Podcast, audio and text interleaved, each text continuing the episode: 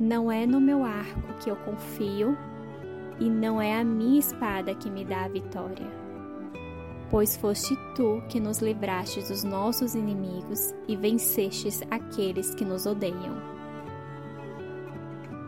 Olá, gente! Um bom dia, uma boa tarde ou uma boa noite para você que de onde estiver me ouvindo, seja muito bem-vindo ao podcast aqui do Via Bilhete, onde eu compartilho todos os dias um capítulo do livro de Salmos.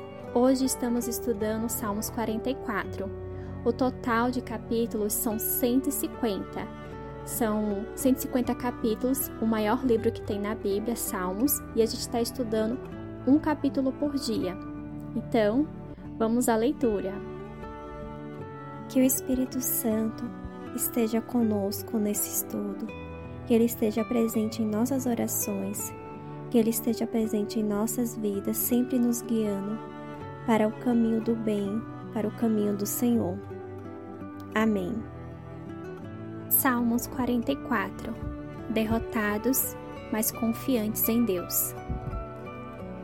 Ó Deus, nós ouvimos com os nossos próprios ouvidos aquilo que os nossos antepassados nos contaram.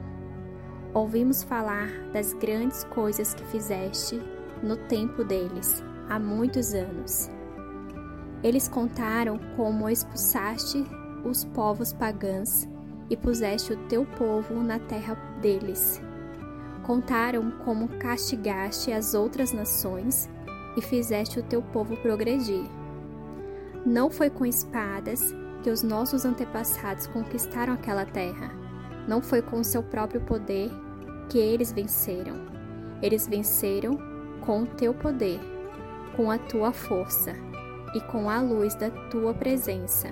Assim, tu mostraste o teu amor por eles. Tu és o meu Rei e o meu Deus. Tu dás a vitória ao teu povo.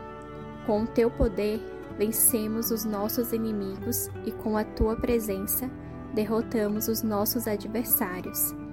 Não é o meu arco que eu confio, e não é a minha espada que me dá a vitória, pois foste tu que nos livraste dos nossos inimigos e vencestes aqueles que nos odeiam. Nós te louvaremos o dia todo, nós te somos gratos para sempre. Mas agora, ó Deus, tu nos rejeitaste e deixaste que fossemos derrotados, pois já não acompanhas os nossos exércitos.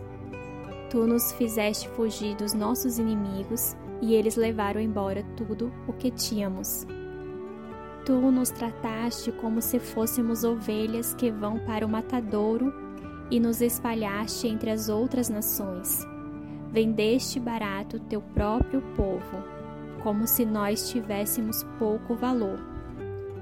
Os povos vizinhos, vendo o que nos fizeste, caçoam e zombam de nós Tu nos fizeste motivo de zombaria para as outras nações.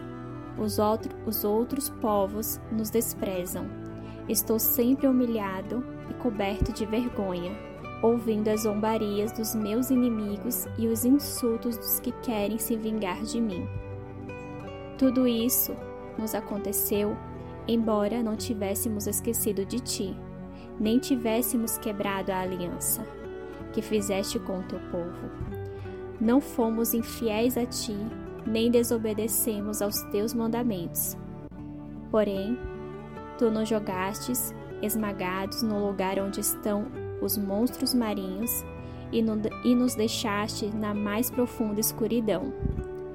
Se tivéssemos deixado de adorar o nosso Deus e orado a algum Deus pagão, tu certamente ficarias sabendo disso, pois conheces os pensamentos secretos das pessoas mas por causa de ti estamos em perigo de morte o dia inteiro. Somos tratados como ovelhas que vão para o matadouro. Acorda, Senhor, porque estás dormindo. Levanta-te. Não nos rejeites para sempre, porque te escondes de nós, porque esqueces de nossos sofrimentos e das nossas aflições. Nós estamos abatidos, caídos no chão Estamos vencidos, jogados no pó. levanta-te e vem ajudar-nos. Salva-nos por causa do teu amor. O Salmos 44, no versículo 3 diz: Não foi pela espada que conquistaram a terra, e nem pela força do seu braço que alcançaram a vitória. Foi pela tua mão direita, pelo teu braço e pela luz do teu rosto, por causa do teu amor para com eles. Graça é o presente que você não merece e que não poderia ganhar pelo seu próprio mérito. É um conforto, seja ele de algo que você esteja necessitando, seja de um melhor amigo, aquele abraço apertado, seja algo que esteja lhe afligindo a alma quando você está triste. A graça, ela preenche todas as partes da nossa vida. A gente fica inteiros quando estamos todos despedaçados. A graça que nos reaviva. Deus te vê através de uma lente de graça. Quando você se vê como menos, quando você não se sente que é suficiente, Deus te envolve em graça, te enxerga como digno. Ele te ama tanto que Jesus estava disposto a cobrir os seus pecados na graça do seu sangue e te dar um lugar à sua mesa no seu reino. Quando lutamos com a identidade, podemos estar confiantes de que a graça de Deus vai nos capturar, vai nos colher não há nada que você possa fazer para que Deus te ame mais, e não há nada que possas fazer para que Deus te ame menos. Este dom, imerecido a nós, é graça de Deus, é simplesmente porque Ele te ama. Hoje, que você se sinta acolhido em um abraço por Deus, que Ele lhe pegue no colo e lhe dê conforto na sua angústia, na sua tristeza e saiba que você não é menos, você é sempre mais para Deus. Você foi escolhido por Ele para estar aqui. Que Ele lhe dê consolo e lhe conforte, porque você sabe que Ele te ama. Jesus deu a vida por você.